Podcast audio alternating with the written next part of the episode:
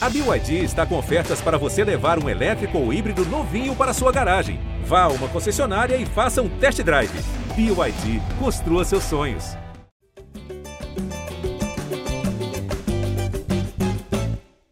Fala, torcedor alvinegro! Tá começando o episódio 274 do podcast GE Botafogo. Eu sou o Luciano Melo e o Botafogo venceu mais uma. O Botafogo aumentou a vantagem na liderança, graças ao tropeço do Grêmio. Agora Flamengo e Palmeiras são os perseguidores mais próximos. A gente falava no último episódio aqui que eram os dois times que mais ameaçavam, os dois times mais fortes, mas o Botafogo segue absoluto. Depois de um início complicado, jogo difícil contra o Coritiba. O Coritiba vive boa fase no campeonato, mas o Botafogo se impôs e fez um segundo tempo muito bom, de absoluto controle. Também o primeiro tempo bom, mas também sofrendo ali com o time do Coritiba que vinha muito, muito confiante. E reta final de janela. Faltam três dias, na quarta-feira fecha a janela. A gente falou tanto dessa janela, acabou que o Botafogo viu que não percebia fazer tantos movimentos, mas tem alguns movimentos acontecendo. Vamos falar disso também. Estou recebendo aqui um dos repórteres que cobrem o dia a dia do Botafogo no GE. Como é que você está, Sérgio Santana? Seja bem-vindo. Fala pessoal, Luciano, Portela, Dep, todo mundo que está nos assistindo, bom dia, boa tarde, boa noite para quem vai ouvir o podcast depois. Era uma vitória muito boa do Botafogo. É, acho que o que dá para valorizar essa vitória é que depois que o time toma o um empate, o time não se desespera. Como em outros anos, depois que o Botafogo tomava o um empate, o time ficava um pouco nervoso, ficava um pouco ansioso. O Botafogo não abriu mão do estilo de jogo dele e o 4 a 1 foi construído de forma natural. Podia até ter feito mais, só que no segundo tempo o Botafogo tira um pouco do pé, é até natural, porque o calendário é, agora vai começar a apertar. Então, acho que foi um 4x1 construído de forma natural. E o que dá para tirar de positivo disso é que, mesmo quando o Botafogo toma um empate, que é algo que ainda não tinha acontecido em casa, é, o, o Botafogo vai, vai muito bem. Então, isso minha consideração inicial. Eu já vou chamar o Depp falando da surpresa da escalação, né? Claro que a gente vai falar disso mais para frente, mas quando saiu a escalação com Gustavo Sauer na ponta direita, Muita gente, não vou dizer se irritou, mas achou estranho e pensou: caramba, o que, que vai acontecer aqui hoje? E o que aconteceu no Newton Santos foi um show do Gustavo Sauer. Um primeiro tempo espetacular, melhor atuação dele pelo Botafogo, absolutamente decisivo para a vitória. Representante do Botafogo no projeto A Voz da Torcida, do canal Setor Visitante no YouTube. Como é que você tá, Pedro Depp? Seja bem-vindo. Fala aí, Luciano, Serginho, Portela, torcedor alvinegro. Cara, é causa um pouco de estranheza, né? Eu tava fazendo uma live na semana passada e aí a gente tava debatendo quem deveria ser o ponta direita do Botafogo titular, se era o Júnior Santos, se era o Segovinha. Uhum. Aí teve um cara que mandou uma mensagem falando: "Olha, eu acho que tinha que ter alguém intermediário, né? Nem no estilo Júnior Santos, nem no estilo Segovinha. E acho que talvez tenha sido o Sauer mesmo, né? Em vez de você precisar contratar algum outro jogador, você encontrou é, no seu elenco um jogador ali que está entre os dois, né? Porque o Júnior Santos não vem num bom momento, né? E, e, o Segovinha é um jovem jogador que, enfim, já tem um certo impacto nesse time é, é, do Botafogo, mas assim é um jogador mais baixo, mais frágil, um cara que é, no segundo tempo entra muito bem, né? Quando a, as defesas já estão cansadas. E agora a gente pode ter encontrado o Sauer e eu particularmente Acho que, que o Bruno Lage fez e deu certo. Né? E, e eu acho que estava precisando isso para a torcida parar né? com, com, com, com, um pensamento meio pessimista com relação ao novo técnico. Né? Você viu nos últimos jogos, já tinha gente pedindo volta caçapa, falando que o Bruno Lage era o professor Pardal, porque escalou aquele meio-campo com Danilo Barbosa, Tietchan e Marlon. E ontem ele conseguiu ali pensar no elenco um cara que ninguém mais dava a bola, né? Ninguém mais contava com ele e uma outra coisa que a gente sempre falou aqui, né? Nesse elenco, eu não solto a mão de ninguém. Sabe quem vai ser o próximo? Hum. Vai ser o Júnior Santos. Daqui a três, quatro rodadas, cinco rodadas, vai ter um jogo que o Júnior Santos vai decidir.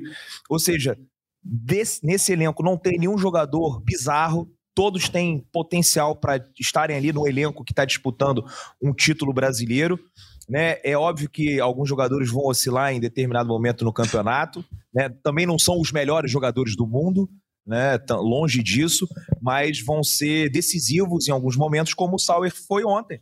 né, foi imprescindível ali. é, né, o, o primeiro gol foi um golaço, o segundo, o, o segundo gol dele, né, ali até achei que foi uma falha do goleiro do Coxa, mas um momento ali para dar mais tranquilidade. né, Claro, aquele gol foi fundamental ali, o terceiro um- gol.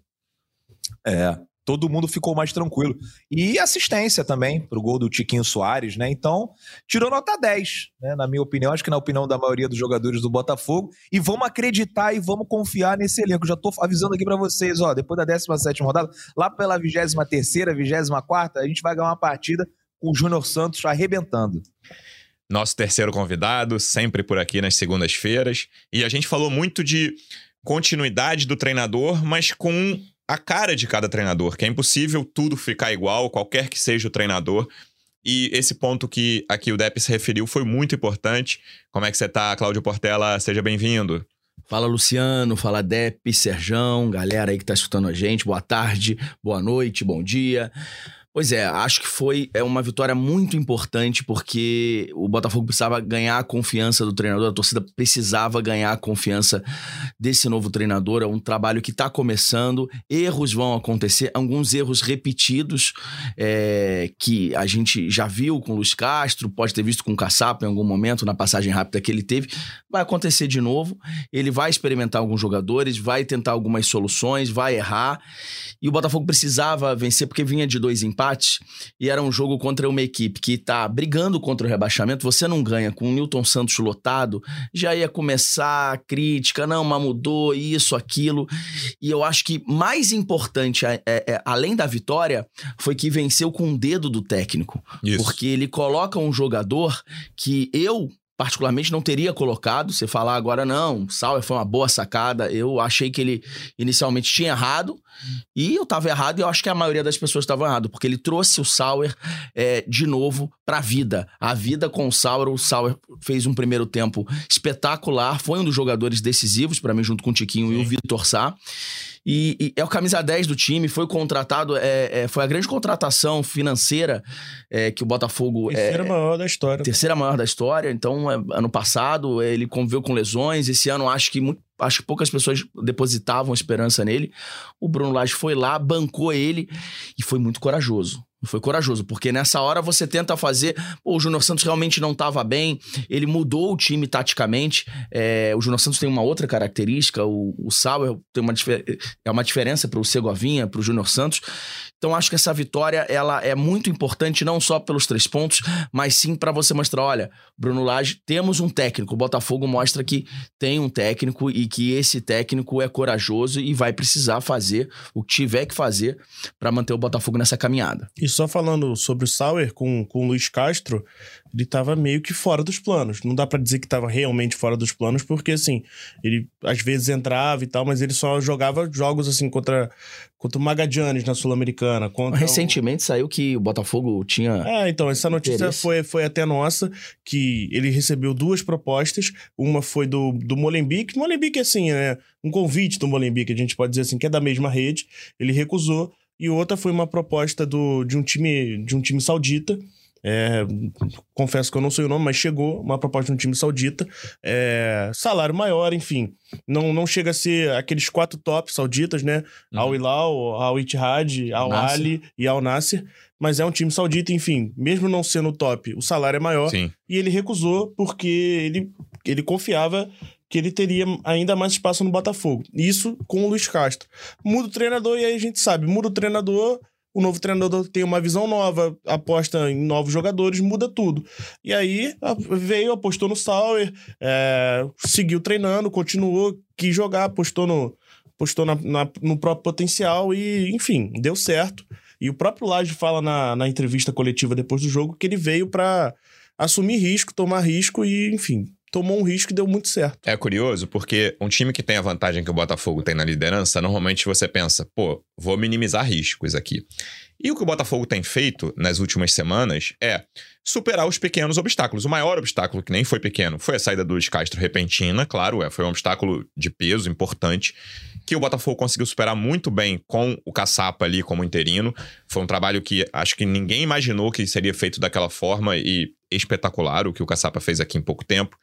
E aí o novo obstáculo, que não dá pra chamar exatamente de obstáculo, mas é a chegada de um novo treinador, que é o Bruno Lage, que é um cara que claramente não veio pra deixar tudo como está, né? E, e é bom que seja assim. E, e tem um equilíbrio delicado em deixar o time com, as com a cara dele, com as peças nas quais ele acredita, sem tirar o time dos trilhos, que o time claramente está nos trilhos. E ontem foi um grande indício disso. Eu acho que tem um obstáculo final, que é essa reta final de janela. Não é o final, mas tem mais um obstáculo, que é essa reta final de janela, principalmente em relação aos concorrentes. E eu acho que até agora tá tranquilo, entendeu? O, Palmeiras não contratou ninguém. Vou, falar, vou ficar nesses dois, pra mim são os únicos dois que têm chance de tirar o título brasileiro do Botafogo. O Flamengo, na minha visão, contratou três caras até agora que não mudam o degrau do Flamengo. Talvez contrate o Ender. Eu tinha, teria mais preocupação com o Claudinho se o Flamengo contratasse, que acho que é um cara muito bom. E me parece que não vai, não vai chegar agora. O Flamengo contratou Alan Rossi e Luiz Araújo, só o Alan titular. E talvez chegue o Wendel ainda, mas não é um- uma peça que vai também fazer muita diferença. E o Botafogo tá se reforçando. O Botafogo não fez uma janela espetacular. A gente sabia que não ia ser dessa forma, porque o Botafogo. O Textor falou lá atrás, antes da abertura.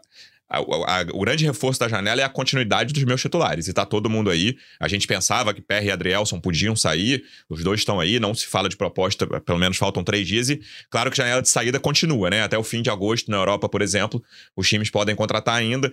Então, esse é mais um obstáculo. E aí tem um obstáculo que eu acho que é, até falei no último, se eu não me engano, que é a próxima derrota. Porque eu acho que o Botafogo não vai terminar o campeonato com duas derrotas só. Então, é fundamental manter a tranquilidade. Uma possível eliminação na Sul-Americana, que eu acho muito difícil que seja contra o Guarani, mas também manter a tranquilidade e falar, cara. O Botafogo tem vantagem, o Botafogo não tem nenhuma razão pra sair dos trilhos.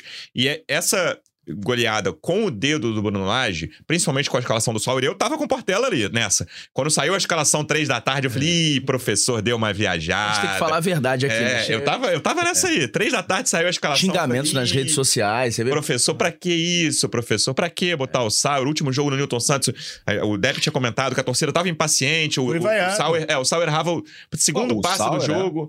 E, Gente, a torcida do Botafogo é até chata, cobra, mas nesse caso ela tinha razão. É, o Sauer não se ajudava. A passagem do Sauer até agora é fraca. E, Mas pensei, é um jogo de é um jogo de apoio completo, que a torcida precisa estar junto com o time. E a torcida esteve, claro que o gol do Sauer no iníciozinho ajuda muito. Quando teve o empate, teve um lance que ele perde ali no. Que tem aquele murmurinho ali. Ele não participou nada, não, não teve campo. nada a ver com o empate, mas ele perde uma bola no meio de campo depois do, do gol, que você ouve, "Uh", mas logo depois ele continuou jogando muito bem. Essa não saída dos trilhos é decisiva, Sérgio. E esse jogo, pra mim, é um, é um marco de, olha, tá tudo certo com o Bruno Lage, que é o que o Depp falou. Depois do jogo do Santos, ele falou, pô, olha aí, meio campo que escalou, o time não rendeu, achou o empate no fim, os dois gols. É, é um marco de o Bruno Lage chegou e está tudo bem. É, e tá tudo bem. Tem algo importante pra, pra torcida que ontem o Bruno Lage também não foi efusivo na comemoração Ah, ainda gols. tem isso, é. Que foi algo que vários torcedores reclamaram é, no jogo contra o Santos, que o Bruno Lage É não... uma co- bobeira, né? É, não, não, não saiu correndo no 2x1 e no 2x2. Ontem é um estilo de cada treinador. Mas enfim, é... Celso Rotti vibrava pra caramba. É, exatamente. Eu Eu, acho falei, que- o Tielotti vive com as mãos nos bolsos. É, o Arteta também não, não faz nada demais lá no Exato. Arsenal. Eu sempre vou comparar com o Arsenal. É, Mas, a enfim, gente tá falando de técnico top. O Arteta ainda não, né? Um dia. Opa. Segue. Desculpa. Botafogo. mas, enfim é, eu acho que o, o que ontem a gente já conseguiu ver, é, diferentemente do que era com o Luiz Castro, foi um de Plácido muito mais agudo do que era com, com, com o Luiz Castro. Foi algo que, assim, pra mim foi a principal diferença. Tu- tudo bem que o Sauer é um ponta diferente do que é o Júnior Santos. Porque quando o Júnior Santos joga, ele já é um, o ponta mais agudo. É, Eu achei que o Sauron ontem jogou mais de meia do que É, até de ponta. O, o, Sauer, o Sauer ficou muitas vezes do lado do Eduardo. É. E aí o de Plácido fazia esse Atrás papel do volante, de ponta. é. Ah, você vê essa bola que o Luciano se referiu, que o Sauer perde, ele tá vindo de Bem costas. centralizado ali. É. centralizado como o Eduardo. Ele tem dificuldade nesse papel, porque ele é um jogador mais lento. O Eduardo é um jogador que também não é um jogador rápido, mas ele usa muito toque Mas de ele primeira. arrasta, é. E, e- e você vê que o Sauer, ele, ele, ele foi muito bem ali, mas eu acho que ele jogou mais como aquele ponta meia e foi bem. É, então, mas aí você já vê que o, que o Bruno Lage conseguiu fazer uma nova característica do time. Porque, assim, por exemplo, o de Plácido é, um, é um- é um- lateral mais ofensivo. Mas, por exemplo, o Mateu Ponte, né? Que, enfim, já tá certo. Não Uhum. foi anunciado, Tá já Rio. tá certo. É, é um lateral de característica mais defensiva. Não é aquele cara que não, não passa do meio campo, mas é um cara de característica mais defensiva. Não dá pra fazer esse esquema que ele fez com o Mateu Ponte, porque o Mateu Ponte não é agudo como o de plástico. Porque você não vai ter direita, você É. não vai ter profundidade Isso. nenhuma. Então, com o Mateu Ponte, provavelmente ele vai jogar com o Júnior Santos, porque o Júnior Santos vai ser esse cara agudo. Então aí você já tem uma nova alternativa pro lado direito. Então, enfim, é o Bruno Lage começando a explorar o elenco. Essa, pra mim, foi a principal diferença nesse jogo. Não vou falar é a nova revolução tática do Botafogo. Foi a, a principal diferença nesse jogo em relação ao que o Luiz Castro mostrava.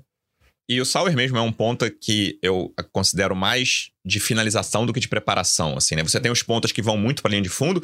Isso mudou um pouco com o ponta de pré, pé trocado, né? Porque a tendência de pé trocado, e isso tem acontecido no futebol nos últimos, sei lá, 10, 15 anos, é o jogador trazer pro meio, trazer pra área, quando chega na, na linha de fundo, não ir até o fundo. E o Sauer não é um cara com um exímio passe, mas ele tem. ele- o- a finalização é o ponto forte dele. Mesmo nos piores momentos aí, ele já fez gol, já deu chutes perigosos. E ele, o esquema que o, que o Bruno Lage montou ontem favoreceu isso pro, pro Sauer também. Então ficou muito claro que existem alternativas e isso é muito bom com, esse, com um novo treinador. É, eu concordo. Eu acho que ontem foi. O esquema foi montado pro, pro Sauer ter a chance de finalizar de média distância. Não sei se isso foi um estudo, com certeza foi um estudo que Uhum. o Coritiba provavelmente dava espaço para esse chute de média distância, né? Com, com um meio-campo formado por Bruno Gomes e Andrei, não tem aquele volantão pitbull, apesar É, do pouca Bruno, intensidade, né? é, apesar do Bruno Gomes ser esse volante mais defensivo, o Sauer teve espaço para chutar. No lance do primeiro gol, tudo bem, três minutos de jogo, os, times ainda se entendendo e tal. Só que ele pega a bola livre e consegue chutar. O lance do terceiro gol, ele entra sozinho dentro da área em diagonal. Então é uma leitura de jogo perfeita do Bruno Lage. O grande lance dele, é, além, obviamente, dos gols, mas ele faz uma jogada que talvez seja a grande jogada que ele fez até hoje no Botafogo, carregando a bola, é, junto do corpo, ele, ele consegue fazer dois, três dribles e, e- e toca pro Tiquinho para dar assistência, o Tiquinho acaba errando o passe. É, ele podia ter finalizado essa jogada. Ele também, podia, mas, ele podia é. ter finalizado, mas ele foi muito bem ali. Eu, eu acho que.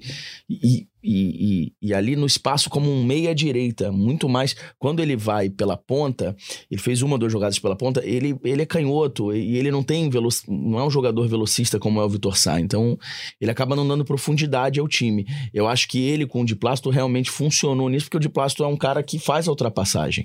Como é que foi na arquibancada, Depp? Teve esse momento que eu sei que você não estava na arquibancada ainda às três da tarde, quando saiu a escalação. E foi um jogo que, né, a gente já até deixou de falar isso aqui, ainda bem, porque tinha lá no início, ah, a torcida do Botafogo não vai, mais um jogo com estádio lotado, festa espetacular da torcida no Newton Santos. E o Sauer saiu, pô, foi muito legal aquele momento da substituição do Sauer, né? Completamente ovacionado, torcida inteira gritando o nome dele, reconhecendo a atuação que, que, que ele teve na partida. E o Depp falou, cara, eu não solto a mão de ninguém desse elenco. O Sauer talvez fosse, pensando não no Depp, mas na torcida do Botafogo em geral, no- generalizando, claro, com exceções, era quem estava mais perto de ter a mão soltada pelo torcedor nas últimas semanas. E ontem aquilo ali, acho que o momento da substituição dele coroa a retomada de falar, cara, você tá com a gente, a gente tá com você, Sauer, vamos juntos nessa.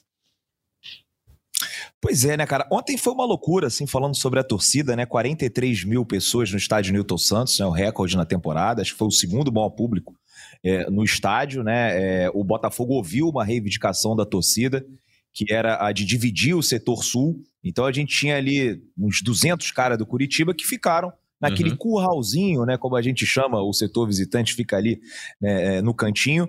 E o Botafogo conseguiu vender mais 2.500 ingressos. Isso aí ajudou né, para que a gente batesse esse recorde, né? Um- Uma reivindicação antiga, que só conseguiram agora.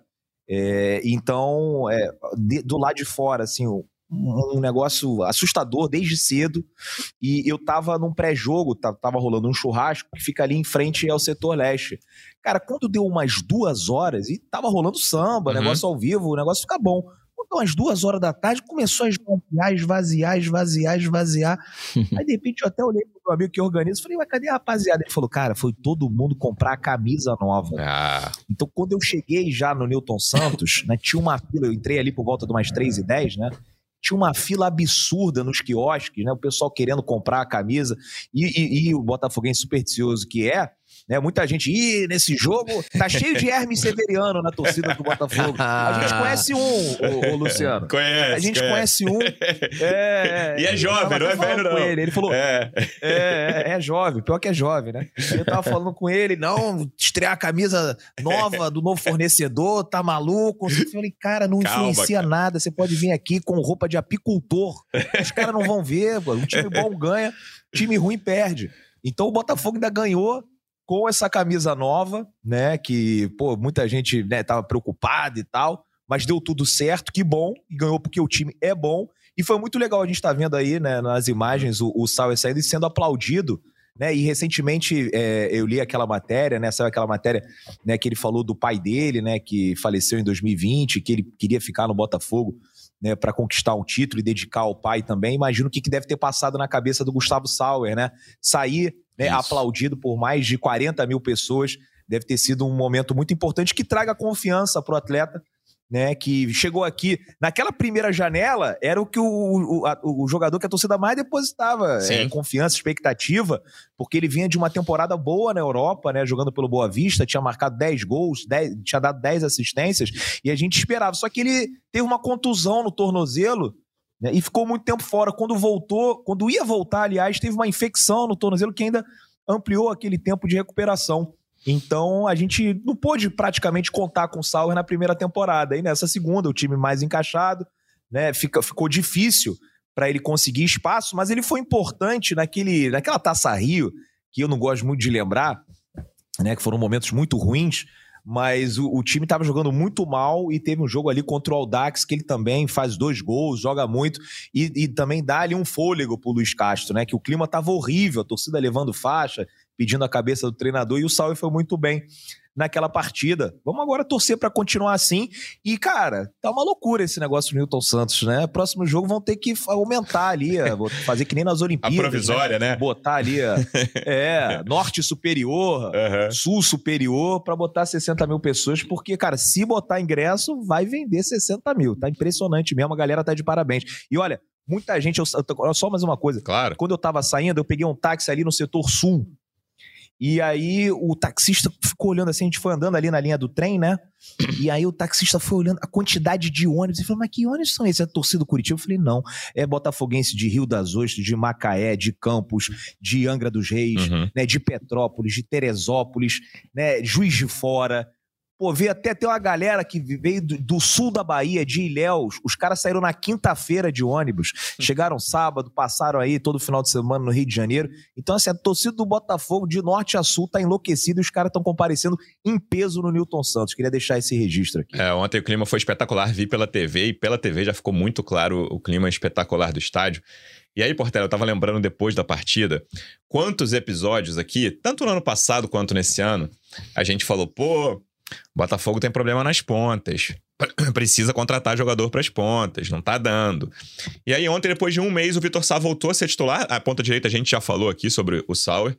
E aí, partindo para a esquerda, e o Depp brinca aqui que o, o ponta esquerda titular é o Vitor Henrique ou o Luiz Sá, né? A sua, a sua escolha, ele faz, é. faz, a, faz a mistura e tá tudo certo. E eu, último, até comentei em alguns episódios que eu atualmente prefiro o Vitor Sá ao Luiz Henrique. E acho que o Vitor Sá fez falta nesse mês que ele ficou fora. Ele voltou contra o Santos, entrando, mas foi o primeiro jogo dele como titular depois de um mês. E, cara, foi uma. de- Ele, já, ele já oscilou muito, verdade? Ele, ele veio nessa mesma primeira janela que o Depp se referiu sobre. O Sauer começou muito bem ali naquele início de brasileiro do ano passado, depois se machucou e caiu muito de produção.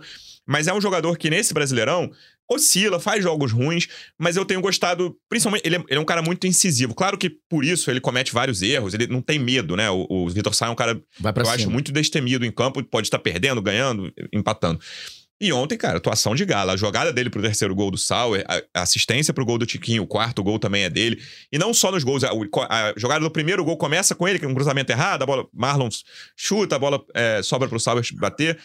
O jogo passou muito por ele, assim. Não só, é, aquele, não é o jogador de melhores momentos, que às vezes a gente olha e fala, ah, o cara arrebentou no jogo. Beleza, fez um gol, participou de outro, mas não foi uma atuação espetacular. O Vitor Sá ontem, na minha visão, foi, assim, ele, a atuação dele toda, não vou dizer perfeita, mas é um cara que ajuda muito. Eu gostei muito da participação dele no jogo. Então, Luciano, eu até conversava isso depois do jogo. Pra mim, ontem, O Vitor Sá foi o craque da partida. Uhum. Eu, se tivesse votado pro craque do jogo, eu votaria nele. Acho que o Sauer foi decisivo, com dois gols, uma assistência, jogou muita bola no primeiro tempo. O Tiquinho é o craque do time, mais uma grande atuação. Mas o jogo passou pelo Vitor Sá o tempo inteiro. Até porque o Botafogo opi- é, é, ele optou pelo Sauer para jogar como meia-direita e, e o de Plácido jogar como um lateral mais ofensivo. Uhum. É, pela esquerda, o Marçal já é um lateral mais defensivo. Então o Botafogo jogou muito pela esquerda. E o Natanael é, ficou perdidinho. Ficou perdido. Tá, tá teve, procurando teve o que sair, Sá até teve agora. que sair por isso, né? Porque claramente no último lance do terceiro gol, ele fala, cara, eu vou tomar essa... Eu não quero ser expulso, então pode... Da caneta, Eu acho que faz o o que Natanael deve ter pedido pra sair, porque tava feio pra Natanael ele. Que É. muitos um bom lateral. torcedores- Tratado como revelação, né? Não, Natanael que muitos torcedores do Botafogo reclamaram no começo do ano que Porque- o Botafogo não trouxe. É, ele joga nas duas laterais, é um, é um garoto, é novo, mas a gente tá vendo aí o lance. Cara, o Vitor Sá jogou muita bola. O Natanael já era pra ter tomado o amarelo Isso, ele podia ter sido Antes. expulso, é isso aí. não tomou. E aí não tomou, e aí levantou o Vitor Sá, tomou o amarelo. E aí, amigo, no que ele ficou pendurado, o que o Vitor Sá jogou ontem pra mim foi, foi brincadeira. Ele, ele já entrou bem contra o Santos, já tinha entrado bem, tá voltando de lesão, mas todos os gols e as grandes jogadas do Botafogo, você, você pode perceber, tirando o gol do, o gol do Tiquinho de cabeça, todas as jogadas é, é, do Botafogo eram em cima, ali pelo lado esquerdo, com o Vitor Sá, e ele foi pra cima. E tem vezes que ele consegue passar, e tem vezes que funciona, e tem vezes que não funciona. Ontem tava funcionando tudo, mas eu acho que o, o- a grande característica, o grande mérito do Vitor Sá é exatamente esse que você falou. Ele vai pra cima sempre. Ano passado, quando ele tem uma lesão, ele começa bem, ele volta, você vê que ele tinha, ele era um pouco arredio pra ir pra cima, ele tocava mais pro lado. Essa temporada não. Ele tá indo. O, o, o quarto gol, pra mim, é uma pintura. Jogaram com o É, Tiquinho. o domínio do Eduardo. Tiquinho é brincadeira no É, começo. o né? domínio, do, domínio do Tiquinho, o Eduardo vindo, jogando pro Vitor e você vê depois ele sorrindo. Aquilo ali é o gol dele. Aham. Aquilo ali é o gol dele. E você ter um jogador no um contra um que resolve. Pra mim, hoje no futebol, você ter ponta, né? Ou o cara da beirada. Pra mim é ponta. Uhum. Não gosto de falar da beirada. Extremo. É, que nem time alternativo. Time alternativo pra mim é horroroso. Não existe time alternativo. Time, time, time reserva. Alternativo, a gente, em E algumas tem palavras... muito ponta que dá o drible, tem velocidade, mas na hora de cruzar ou de finalizar faz besteira. Pois tem é. muito isso. Né? que toma a decisão errada. E, e ele, às vezes, tomava a decisão errada. Ele tá tomando as decisões certas. Ele é um desafogo pro time. Ontem foi um desafogo, principalmente por não ter um ponta-direita, por- pelo Sauer tá jogando de meia. Entre Vitor Sá e Luiz Henrique, eh, acho que o Luiz Henrique, ele ainda é um cara é, é, mais, às vezes, mais incisivo, mais habilidoso, mas acho que o Vitor Sá é mais equilibrado, porque além disso tudo que a gente tá falando, ele recompõe muito bem, ele é muito forte na recomposição. Acho que ele participa mais dos jogos. O Luiz Henrique, tecnicamente, é melhor, na minha opinião. E, mas o Vitor Sá é um cara que participa mais. O Luiz Henrique tem aqueles momentos, alguns jogos, em alguns momentos ele fala, pô, faz uns 20 minutos que eu não vejo o Luiz Henrique em campo. Concordo o Vitor. Sá é muito difícil Exatamente. acontecer. Mas eu acho que isso acontece, sabe por quê? Que a gente concorda. O Vitor Sá tá pronto. Uhum. O Vitor Sá é um jogador de 28, 29 anos. Ele tá pronto. Ele tá pronto pra ganhar, pra ser campeão. É, é- ele tá no ápice da carreira dele. Diferentemente do Luiz Henrique, que tá tentando chegar. É, é- é um jogador de 20, 21 anos, jogador mais novo. 21. Que eu acho que ainda vai chegar nesse ápice, ainda toma decisões erradas na hora do drible, na hora do chute. Mas pra mim o Vitor Sá foi o grande cara ontem, é, eu, é, no domingo. Eu acho que o se o Botafogo não tivesse o Vitor Sá, o Botafogo ia ter muito trabalho pra vencer. Porque o Tiquinho e o Sauer foram fundamentais. O Tietchan jogou muita bola. O Marlon de Terno, como tem sido sempre, jogando muito. Mas o Vitor Sá, meu amigo, que atuação. Pra mim, ele foi o craque do jogo. Pra mim, o, o mérito do Vitor Sá é que ele não tem medo de puxar pra perna ruim, Uhum. pra perna esquerda. E é isso que falta pro Luiz Henrique às vezes. Luiz Henrique sempre vai pra diagonal, sempre vai pra perna direita. Às vezes dá certo, lógico, como foi contra o Vasco. E aí o, o marcador não sabe pra onde ele vai É. sair. Sim, fica É confuso. exatamente isso. Ele não sabe, porque geralmente você vai pra direita. Uhum. O, o, o Sauer jogando como ponta, quando ele tenta Sempre jogar como ponta, esquerda. o cara sabe que vai pra esquerda. Ah, mas o Robin fazia isso, gente, é o Robin, né? não dá. Vamos lá. Então, o Vitor Sá, você não sabe pra onde vai, se é pra direita ou pra esquerda. E todos os cruzamentos de esquerda ele tá acertando. Você vê que ele tá trabalhando isso. Ele tá jogando muita bola. O Luiz Ontem, Henrique ainda não tem.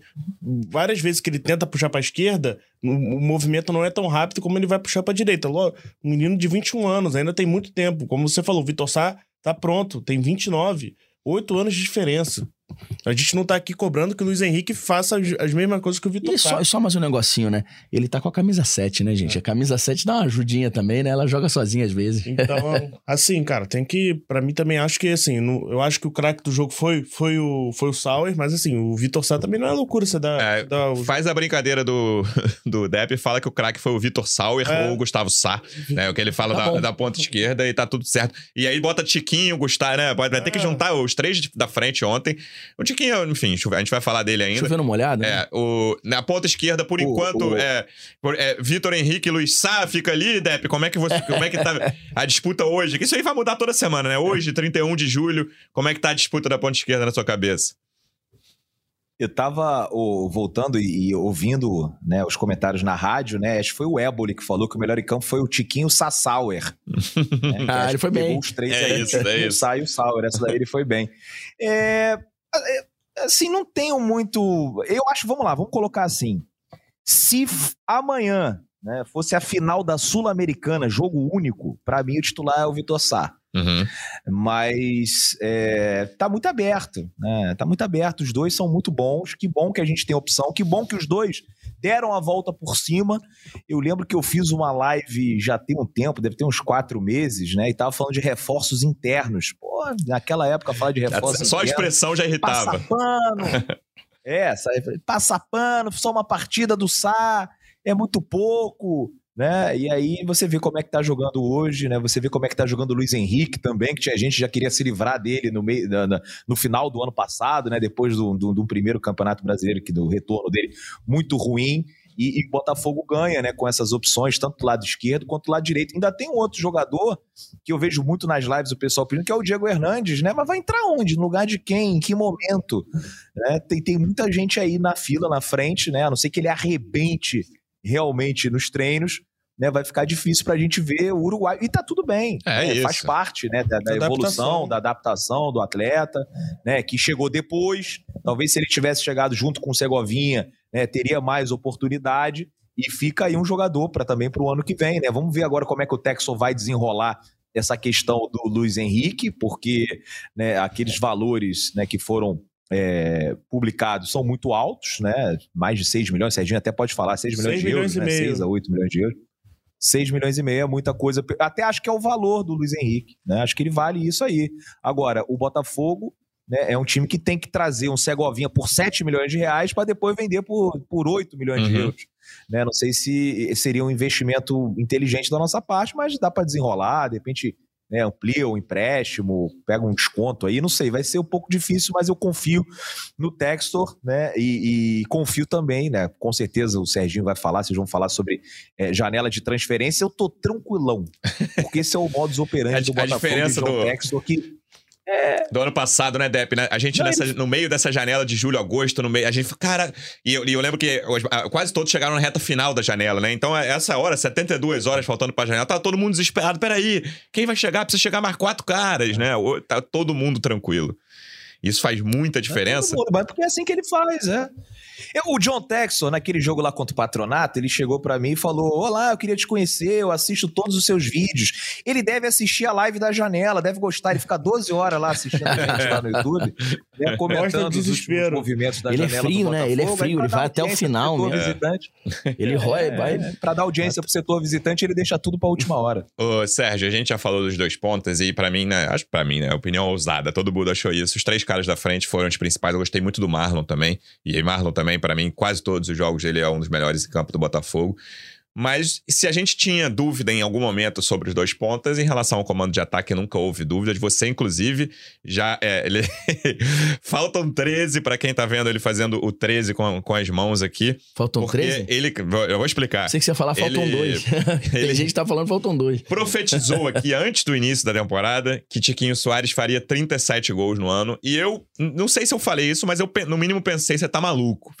Se eu não falei, eu Ele pensei. falou 37? 37 Falou. gols. E- janeiro. E ele, em é, janeiro. antes de começar a temporada, Ô, Luciano, ele a falou. gente deu uma risada. Foi. É que a gente gosta de ser. A gente dá aquela risada É. assim, ah, Ô, menos, né, garoto? É isso. Edu- educadamente, eu não falei. eu- eu- o que eu pensei foi: esse cara tá alucinado. Foi educadamente o que A eu gente pensei. tem que recuperar esse episódio. E vamos botar, quando ele fizer o Nossa 37, se ele fizer o 37 gol, a gente vai fazer aqui, tá prometido. Pegar a minha risada do Depp, ah, 37 gols, e o, o Sérgio profetizando lá em janeiro. Ele tá com 24 gols, artilheiro absoluto do brasileiro, com 13 gols. Vai dar? Vai chegar aos 37? Cara, olha só. Faltam 13. Faltam 13. Se, se tiver no ritmo, se continuar no ritmo, é muito possível. Deve tá- Não, até eu já- porque tem até eu tô Sul-Americana. dizendo que é, Eu duvidava brabo lá em janeiro. Eu já tô dizendo que é muito possível. Eu não tô dizendo que vai cravando que Se o vai rolar. Botafogo for avançando na Sul-Americana. Mas é muito possível. É muito possível. E assim, olha só. Vamos combinar um negocinho aqui. Vocês riram, os dois riram de mim. Os dois riram de mim. Eu não falei- ri, não, não eu acho que eu tava. falei 15 no brasileiro, cara. Já tá com 13. Nem É. acabou o primeiro turno, já tá com 13. É eu falei isso. 15 no O, brasileiro. o- o Luciano falou 20 gols.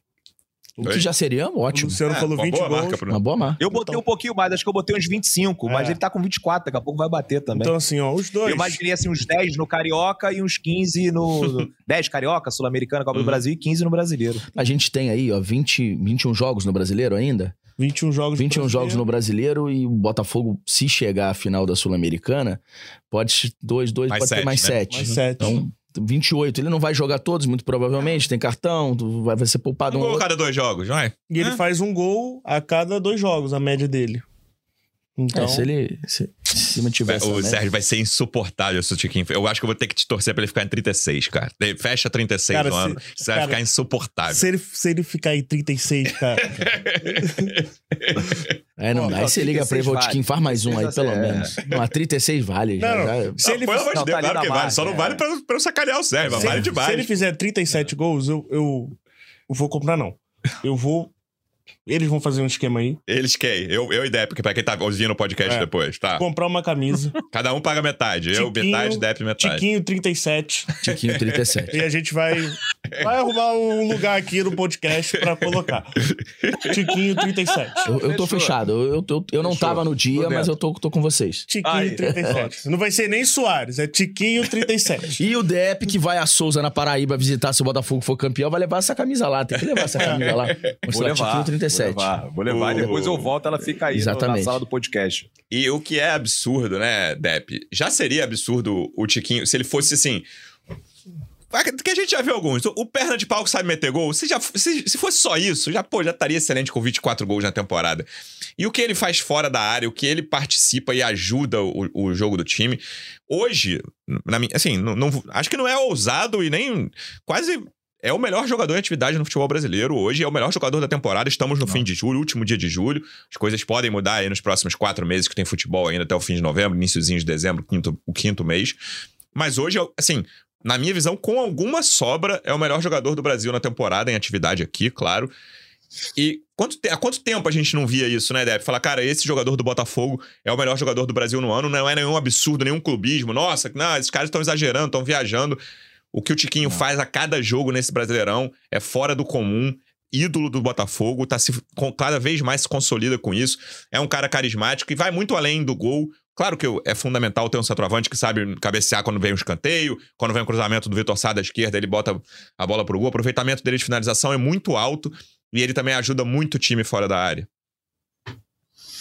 É isso, cara. Ele, ele é muito completo, né? Se você for ver, reparar no, no segundo gol dele, né? O gol de cabeça, ele, ele ajeita aquela bola pro Eduardo, é meio de queixo, mas a bola vai exatamente onde ele queria. Né? Depois ele atrapalha a corrida do jogador do Coxa. E, e quando ele percebe que o jogador do Coxa quer passar por ele, né? E chegar no Eduardo, ele trava e fica ali sozinho na área. Um cara muito inteligente. Né? O torcedor do Botafogo não estava acostumado no início, ficava, esse cara sai muito da área. É, É, o. Tiquinho fica caindo muito ali pela esquerda e tal. Mas faz parte do jogo dele, né? E, e acho que combina muito quando tá ele e o Eduardo juntos. Né, que o Eduardo várias vezes preenche esse espaço deixado pelo Tiquinho Soares, um cara que faz gol de tudo quanto é jeito.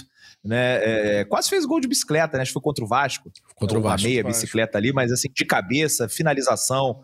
Né, com os dois pés, é, é um negócio impressionante mesmo, é impressionante. E teve um golaço que ele fez no ano passado contra o Palmeiras, que eu vi assim, meu Deus, já não vi um gol bonito desse, acho que desde a época do Dodô, né, depois a gente acabou tomando a virada de 3 a 1 lá no Newton Santos, mas é, é e assim, ele junta tudo, né, a qualidade uhum. técnica, carisma, né, um cara que é, ontem a torcida do Botafogo né, ficou acompanhando ele jogando videogame com o Tietê. Né, eu tava lá na live e perdi parte da audiência porque a galera migrou para outra plataforma para ficar assistindo o Tiquinho Soares jogando de madrugada.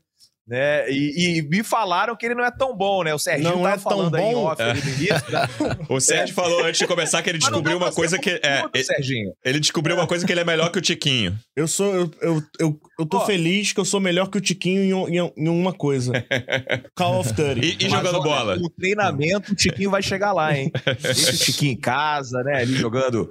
Né? E assim, lançaram agora também uma linha do Tiquinho, né? Isso. Com outro patrocinador lá do Botafogo, que também é o maior sucesso entre os torcedores as crianças, né, as crianças comemorando, fazendo ali né, a, a, aquela comemoração do Tiquinho Soares. Né, no, a Fernanda Maia puxando aquele Soares no aquilo, estádio. Aquilo é demais, é Inclusive, emocionante. atrapalhou. É, atrapalhou a transmissão. O Vilani não conseguiu falar. Né, Tem uma hora que ele interrompeu. Ele parou ali, e falou: vai lá, vai, vai lá, torcida. Foi, é. Ele Exato. deixou pra torcida. Então, pra É um quem show tava à parte, é um show à parte. Ontem aqueles, aqueles copos do Tiquinho, né, que o Botafogo comercializa, esgotaram todos, acabaram. É, mais de 1.500 copos ah, acabaram no estádio, então cada copo 20 reais, é, mais de 1.500, não sei ao certo, entre 1.500 e 2.000 copos Aham. acabaram, então assim, é, Tiquinho é- mania. O que é legal do Tiquinho é que, tá, é que tá nascendo Olha, um ídolo, eu né? acho que É. Tá lá- nascendo um ídolo. É isso? É, É difícil hoje em dia você ter ídolo, até né? Souza, eu acho, hein? Vai Vai todo rolar mundo ver dinossauro no final do ano. Vai rolar o quê? Eu não escutei. Peregrinação até Ah. Souza. Vai todo mundo ver, vai todo mundo ver dinossauro no final do ano, pelo visto, hein? Periga não ser só você, não. Coisa do Tiquinho Soares. É, e esse ponto que a gente estava falando, o que o Sérgio comentou, Portela, quando começou a história da SAF lá na virada de 21 para 22, uma das, um dos pontos, até eu lembro da primeira entrevista do Textor, que foi até para aqui pra gente do GE e da Globo, no Lonier, assim, eu lembro do, do né, gramado ao verde ao fundo. Ele falou que uma função básica que precisa, todos os clubes brasileiros precisam, é aumentar a receita em dia de jogo. Aumentar a receita em geral, claro, mas a receita em dia de jogo especificamente. E o que a gente, tá, o que a gente viu ontem, claro que não dá pra dizer que o Botafogo hoje já tem uma receita satisfatória em dia de jogo, a coisa precisa melhorar. Mas o que a gente viu ontem, claro que tem uma peculiaridade de ser o primeiro jogo da nova camisa. O Botafogo tinha lançado uma linha que a torcida estava esperando por isso há, um ano. E aconteceu na semana passada, era o primeiro jogo. Sérgio trouxe essa coisa do- dos copos. O time bem, com uma experiência legal no estádio, o torcedor vai dar dinheiro ao clube. Eu não tô falando de, ah, porque virou arena, virou torcida de teatro. Não, olha a festa que a torcida do Botafogo fez na arquibancada ontem. E consumindo e dando dinheiro. Isso tudo vai daqui a pouco, né? Não é, ah, não é o copo do Tiquinho que trouxe o um camisa 10, próximo, né? O substituto do Eduardo. Não, não é isso. Mas isso vai gerando receita para o clube. Então, esse movimento que aconteceu ontem, claro que ontem foi um dia especial, por causa do lançamento da camisa, da Reebok, do- de todo o modelo ali da, da linha de, de produtos da Reebok. Mas, para mim, é um sinal do que vai acontecer daqui para frente, sabe? É um primeiro passo de, cara, esse Botafogo, a coisa tá mudando. Pô, a dificuldade que era consumir qualquer coisa no Newton Santos dois anos atrás. Primeiro que você tava irritado, não queria consumir nada.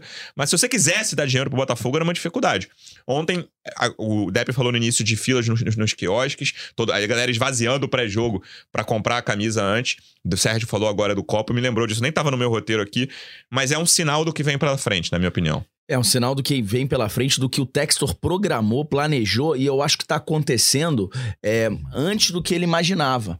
Porque eu me lembro dessa entrevista, até é, tive prazer na época de editar a parte pro troca de passes. É, ele sentado no gramado Uhum. do Lonier, uma entrevista longa que ele deu pra gente. Acho que foi a primeira Isso. entrevista que ele dá, assim que ele assume o Botafogo. Eu tive que traduzir, falando, ele fala muito, eu fiquei irritado com ele nesse dia, confesso. Pois é, é, é, é, ele fala pra caramba, ele fala pra caramba. e, e, e foi. E, e ele fala sobre várias coisas. Eu lembro que ele falou do Cavani na época, você lembra? Cara, é, eu acho que ele, ele tá preparado, ele é muito bem assessorado. O Textor é muito bem assessorado. Ele se cerca de pessoas competentes. É lógico que tem gente ruim, tem gente boa em qualquer profissão. Mas é, é- o lance do scout, nessa mesma entrevista, é uma coisa que ele fala muito. Isso, scout, bate- qualquer coisa, scout. tecla desde o scout. início. Eu me lembro disso, que eu, eu, eu foi até uma, uma, uma tônica. Eu falei, cara, falei com o apresentador na época, scout, ele falou o tempo inteiro. E, e ele fez isso. A gente, tá, a gente sabe o que é scout, a gente já tem aqui no, no, aqui no país, mas ele trouxe um cara que veio do Atlético Mineiro, que foi campeão no Atlético Mineiro, que é o Alessandro, que o- Alessandro Brito, todo mundo que você conversa da área, todo mundo, deve ter um ou dois que não acham, mas todo mundo que você conversa da área fala: o Alessandro é top 3 do Brasil nisso. que é um craque faz." nisso, e o Depp, é, é, para pôr justiça seja feita, sempre cita ele, a importância dele. O Rafa, que estava com a gente, Uhum. que se preparou, o Rafa Rezende, que tá lá entre. E, e toda a equipe, e ele parece acreditar nisso. As contratações do Botafogo, assim como estão sendo as do Vasco agora, você fala, ah, mas o Vasco está contratando mal. Não, a gente não sabe. O do Botafogo a gente não sabia. A gente não acompanhava o Sauer, o Eduardo. Bom, a gente sabe que hoje, quando chega um nome no Botafogo que a gente não conhece, é porque ao menos ele foi. Por mais que ele vá bem ou vá mal, pode ter erros e acertos, mas foi estudado. Ele não chega com o Lecaro, empresário. não é o Lecaros, né? É, chegou, não é o Lecaros, não é. Eu lembro de um boliviano, não vou lembrar o nome dele agora. Um boliviano que chegou uma vez que. Lísio. Lísio, Lísio. Barrandegui. Barrandegui. É, O não é o Kelvin, o Kelvin, que o diretor da época do Botafogo falou: não, mas é só 25 mil, se der errado. Cara, isso não existe mais, gente, pelo amor de Deus. Se der errado, tá tudo certo. 25 conto. 25 conto. Que isso, cara? Não existe. Então, ele trouxe profissionalismo pro Botafogo. E, e você vê no estádio, tem até o hambúrguer agora, tem o Fire Burger, Uhum. que é um hambúrguer grandão. Antigamente só tinha um hambúrguer de uma rede lanchonete. Artesanal, né? Ah, é, você vê, tem E é muito bom. mais opção. Ele, ele, ele tem uma preocupação. E eu acho que isso é do americano. Um, um pequeno. Não, total, total. Uma pequena coisa agora que eu acho que é mó barato. As crianças adoram. É aquele fogo na hora que chegam os jogadores ou que. Ou que Sai gol. É, sai gol. Pô, será que não, Não vai sair? Crianças. Não só crianças, todo mundo fica esperando. Aí as crianças. O adulto Pedro Depp adora o fogo. Pois é, no estádio as crianças ficam esperando e você. É, é, será que não vai ter mais fogo? Pô, precisa ter gol pra ter fogo. O que não tá faltando é, é fogo. Ontem então, teve fogo pra caramba. teve fogo pra caramba. Então você vê, vira um, um- um- vira realmente um programa e o, Bota- e o Botafogo não tinha isso. E isso é a cultura americana que ele trouxe. E cara, você dizer assim, ah, mas tá acontecendo agora? Não, cara, já tá acontecendo há uns 5, 6 jogos que é estádio lotado. Se não é lotado é porque ah, não vende uma arquibancada, porque agora a Sul tá abrindo metade pros torcedores do Botafogo, mas assim, a procura de ingresso é. é- você vê, é, a camisa é quase 400 reais, gente. É muito dinheiro, cara. E o Botafoguense tá ali com o cartão de crédito, é, é, Parcelar. parcelando, dando um jeito. É, o Depp já deu o jeito dele, tá ali com o casaco. Então, é, assim, você vê que ele tá conseguindo trazer uma renda e ele sabe, cara, essa hora dele ganhar dinheiro. é, essa camisa já podia ter saído um pouco antes. Claro. Mas, eh, pô, o- John Textor, cara, você vê agora no lançamento da camisa, é, você via a Fernanda Maia apresentando o evento, o Tara Ruda é o seu. Cara, ele participa da camisa, de como vai ser. É, é- é os mínimos, são os mínimos detalhes. Ele é Você muito vê. envolvido. Ele é muito envolvido. Ele pode estar lá nos Estados Unidos. Hoje não existe distância, né? Mas ele tá, ele tá envolvido. Acaba o jogo, o cara posta do, o vestiário. Ele pode... Então, assim, ele não tá aqui e tá ao mesmo tempo. Tem muito dirigente que tá e não tá. Ele não é omisso, ele bota a cara. Então, Ele é, tem reunião diária com o Alessandro e com o Mazuco. Reunião diária, seja com janela aberta ou com janela fechada. e é lógico que ele vai errar, gente. Claro. É lógico que ele vai errar. Mas eu acho que o erro, quando você tá. é, até até pra errar, você tem que estar preparado, porque você tem que assumir riscos, como o, o- o Bruno Lage assumiu ontem com a escalação do Sauer. Mas ele sabe o que ele quer. Eu acho que isso é o mais importante. Gente, o Textor vai errar, mas ele sabe o que ele quer, ele sabe aonde ele pode chegar. Eu acho que ele tá chegando até mais cedo do que ele esperava. Mas ele tá, ele tá tirando. É, tudo que ele pode e acho que vai continuar isso. E ele teve uma. E, e tá tendo um pouco de sorte, porque quem é competente tem sorte. Porque o Botafogo, nesse time que não tem um grande craque, ele tá conseguindo um- pelo menos um grande ídolo. E se a gente lembra da fase do Túlio, que não era uma fase digital, mas o Túlio foi um grande ídolo. Nos anos 90, é, o Túlio ele, ele fez uma geração de torcedores. E eu acho que o Tiquinho pode fazer a mesma coisa, pode entregar a mesma coisa, de uma maneira diferente. Não é aquele cara irreverente, de declarações polêmicas, de trazer o torcedor, mas o carisma dele é muito grande. É isso. Pra- antes da gente passar pra janela, eu quero só reforçar que, cara, o, a posição do Coritiba, isso o Portela falou no início, é um jogo que você tem que ganhar. Você tá lutando por título, né? Não é, o Botafogo hoje luta pela primeira posição, não é aquela coisa, ah, vou lutar por pré-libertadores, não. Você tem que ganhar. Mas era um jogo bem perigoso, cara. E ficou perigoso no meio do primeiro tempo ali. Era um jogo que a, coisa estava esquisita no meio do primeiro tempo, mas muito por mérito do Coritiba também, que vinha de 10 pontos em quatro, em quatro jogos. Melhor fase. ac- Acabou de efetivar o técnico. Exatamente. Mesmo de depois, 4 a 1 depois da efetivou. derrota. Exatamente. Exato. Anunciou a efetivação depois do jogo contra o Botafogo. Então, foi mais um jogo que.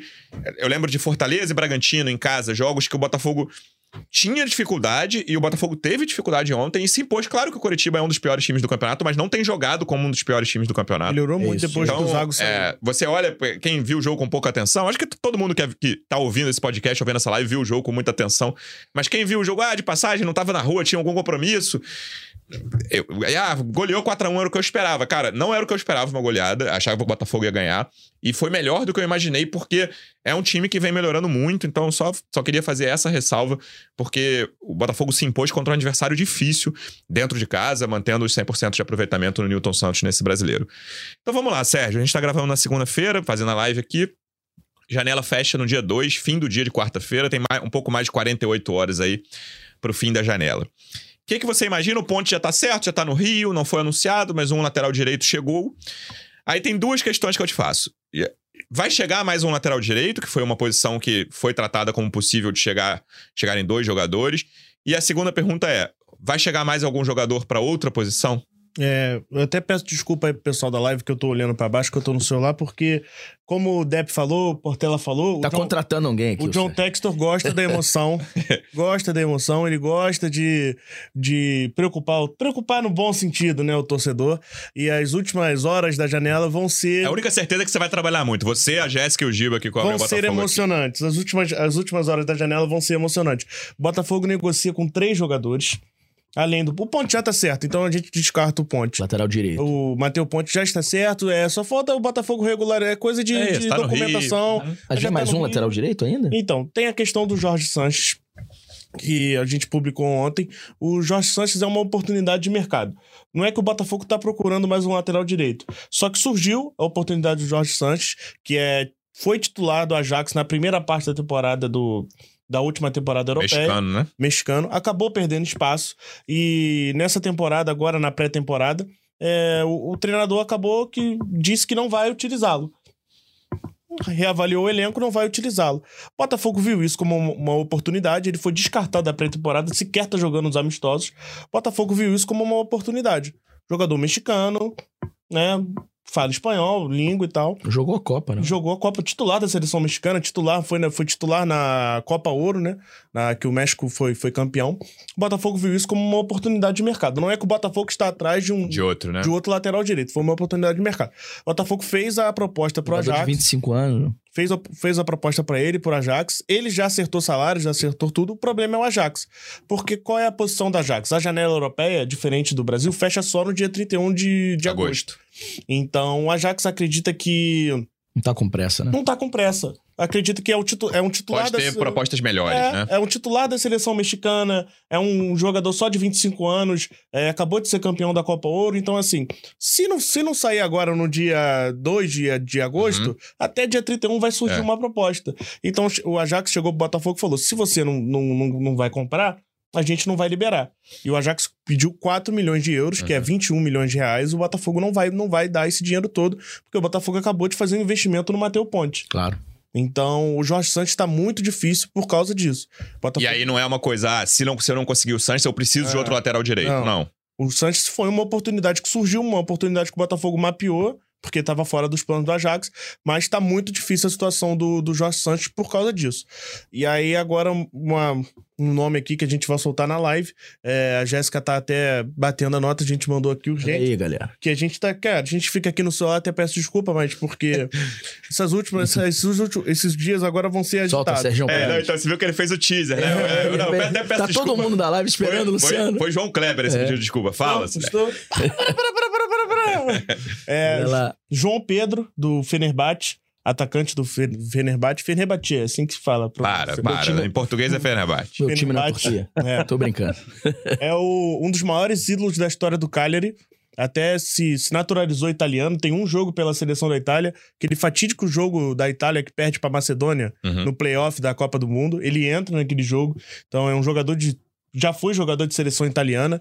É um dos maiores ídolos da história do Cagliari. Se eu não me engano, é um, é é- se eu não me engano, é um dos cinco maiores artilheiros da história do Cagliari. Assim, Cagliari não é um dos Atacante, de Atacante. posição. atacantes. Não é, o Cagliari não é um dos grandes clubes da Itália, mas é, na época do João Pedro era sempre estava na primeira divisão. Tá quantos anos ele? 31. Tem Acabei de 31 abrir anos. aqui, não sabia de cabeça, não. Tem 31 anos o João Pedro. As negociações com ele estão caminhando bem, estão avançadas. E a situação é mais ou menos igual a do Jorge E você Santos. imagina que ele seja o reserva do Tiquinho, Ele tá vindo, o Botafogo imagina ele como reserva do Tiquinho e do Eduardo. Podendo Porque- fazer as duas posições. Porque ele Da consegue estatura fazer dele aí? Da estatura dele aí, Luciano? um, 1,84. 1,84. É. Já baixei toda a ficha aqui. Olha, e, e meteu 19 puxou tudo, gols Depp, na lá. Série A. Meteu 19 gols na Série A em 2020. 16 gols na Série A em 2021. Então, São números impressionantes. no Ele-. São números Ah, bons de ele- Deus. recentes, né? ele É entrou isso. na seleção da Série A recente. nessa temporada aí. Ele salvou o Cagliari do rebaixamento. Esse Cagliari era muito ruim. Uhum. Eu tô falando Você isso. não viu o jogo, Calma, né, calma, calma, Sérgio? Deixa, deixa eu explicar. a gente tá com esse nome do João Ele Pedro. assina a Cagliari TV, vê todos os É, jogos. não. A gente, a Gente, gente o tá. Sérgio é torcedor do Cagliari. Não, a gente tá com esse nome esse do, nome. do João Pedro tem alguns dias. Só que assim, tem todo um negócio que fonte pede pra não soltar, pra não perder. Enfim, a gente sabe que, que é complicado. Eu, eu não gosto disso de segurar nome. Só que às vezes a gente tem que segurar por causa da fonte, acontece. Eu não gosto. Então a gente tá com esse nome do João Pedro há alguns dias e eu já tô, já, já estava estudando o João Pedro. Esse time do Cagliari era ruim. Já assinou a Cagliari TV e tudo. Era ruim demais. E eu já, já dei, eu já vi todos os vídeos de skill do João Pedro. Eu já vi estudado. O que a torcida do Botafogo vai ver a partir de hoje, você já viu nos Já últimos vi dias. todos os vídeos do, do João Pedro de Imagina ele, se ele fez com esse time do cara, imagina ele com o Vitor Sá e Segovinha já ali. vi. Então, assim, o Botafogo, é, ele do meio pra frente faz todas as posições. Meio, ataque, centra, centroavante, ponta direita, ponta esquerda. Ponta direita e ponta esquerda, diria que ele jogaria, joga improvisado. Ele é mais pra, pra meia e pra, pra centroavante. Pode fazer do Tiquinho do Eduardo. Pode fazer do Tiquinho do Eduardo. Ele, no cara, ele, ele era uma espécie de segundo atacante.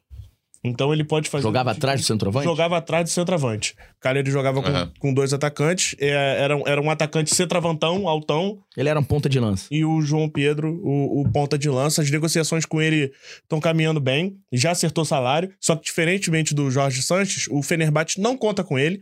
E assim, ele não foi sequer inscrito na Conference League. O Fenerbahçe está na Conference League. Uhum. Sequer foi inscrito. Sequer tá jogando amistoso de pré-temporada. Mas ele viria sem custos? Viria por empréstimo, empréstimo sem custo, com opção de compra. E você falou três jogadores, né? Três Ponte, jogadores. pode sem contar o Ponte. É, sem contar o ponte. Vamos o lá. Jorge Santos a gente tá. A gente tá descartando, Uhum. porque, enfim. Tá difícil essa, É, a liberação. O, o outro jogador, eu tô, eu tô tentando aqui desenrolar pra poder falar os nomes. Mas o, o outro jogador é um zagueiro. Enfim, é um zagueiro. O Botafogo tentou o Mina, o Mina, Aham. Mina não vem. O Fabrício Romano até deu que o Cagliari tá, tá tentando o Mina, mas, enfim, o que a gente tem é que o Mina tá fechando com o time saudita. Enfim, Mina não vem. Tá. O outro zagueiro tá livre no mercado. É um zagueiro que tem uma. jogou muito tempo na Itália. Enfim, É brasileiro ou estrangeiro? é estrangeiro. Hum. É estrangeiro. Vamos, vamos brincar de Dora Aventureira aqui. Ih, meus filhos adoram. É, enfim. Você vai dizer o nome? não? Você Não, conseguiu a liberação pro nome? Próximo Não. bloco. A gente tá- vamos fazer o João Kleber aqui. Aí, enfim. Tem a nacionalidade? Não, aí se eu falar a nacionalidade fica muito fácil. Porque o nosso diretor, como é que tá a audiência? Sul-americano ou europeu? Sul-americano. Isso dá pra falar. Dá pra falar. Se eu falar, fica muito fácil. Então, Jogador que jogou muito Não, tempo na tem que dar uma Itália, dica. cara. Tem que dar uma Não, dica pra gente. Sul-americano ou o europeu? torcedor última- aí vai matar a gente, Última é. dica, Nenhum dos dois. europeu. Nenhum dos dois? Não é, não é o quê? Nenhum dos dois. Agora foi bom. O quê? Nem dos dois o quê? Não é nem sul-americano nem europeu. Aí, agora. Ih, agora rapaz. É. Rapaz. Agora botou É o scout do Botafogo. É isso. É o scout do Botafogo, É, cara uma- do é um- é um africano? É um africano? É que eu não sei. É. Ah, o, o melhor zagueiro da Série A foi o Kim, sul-coreano. Na última Série A. aqui, Não, foi pro Bayern de Munique. Eu sei que não é ele, porque ele foi pro Bayern de Munique. Calma, não, não pesquisa não, não pesquisa não. E aí tá chegando um, um goleiro também, porque o Botafogo sabe que, que o, o Lucas Perry sai ano que vem. É muito difícil segurar o Lucas Perry e tá chegando um goleiro pra já começar esse plano a médio prazo pra ser o substituto do Lucas Perry ou num, num uma segunda opção ser o reserva imediato do Gatito no ano que vem. É um goleiro jovem, brasileiro, Gatito na Libertadores. né? Então, é um goleiro jovem, tem, se eu não me engano, 21, 22 Ó, anos. Tu vai, tu vai dizer o nome. É. Esse tu vai dizer o nome. Pô, cara, Complicado, cara. Ele olha o celular. Fica aí, tá- fica aí, tá- pra galera. quem tá Fica aí que o ouvindo Luciano vai podcast, tirar o nome dele. Pra quem tá ouvindo o podcast, ele olha o celular em busca de autorização, enquanto eu pressiono ele aqui em busca desse nome. Mas vamos fazer um, um- um resumo, Sérgio, do que você falou. Mateus Ponte, tudo certo, só falta anunciar.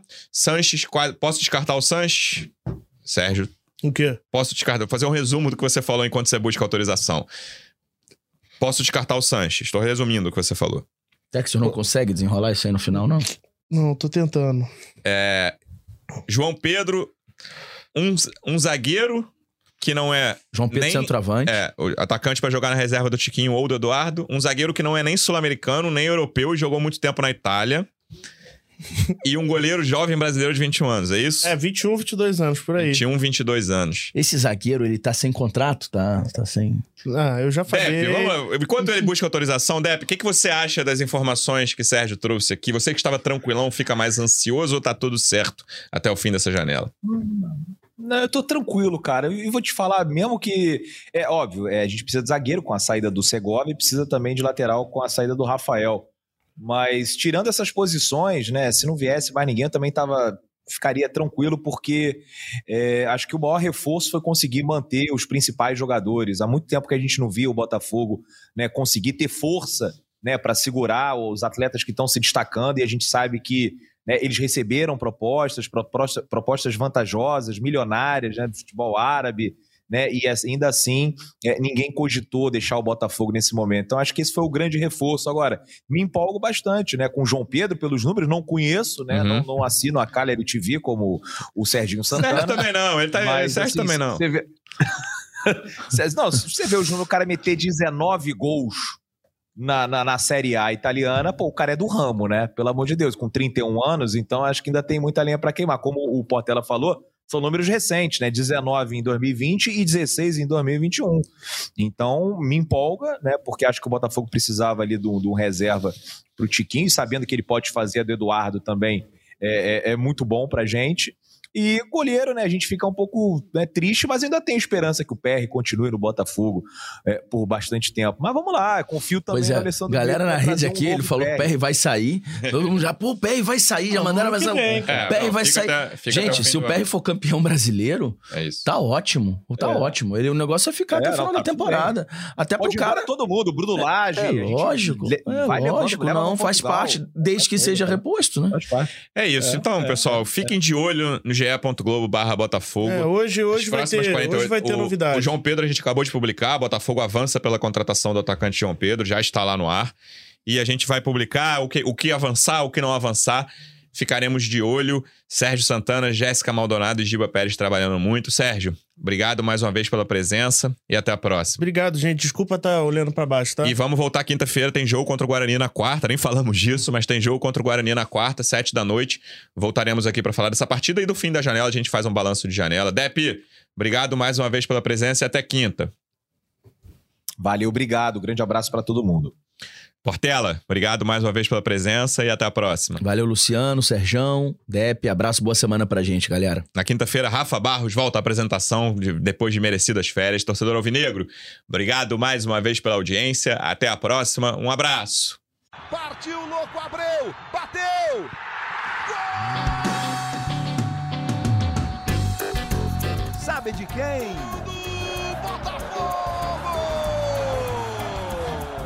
Alvinegro, do Glorioso, é o GE Botafogo!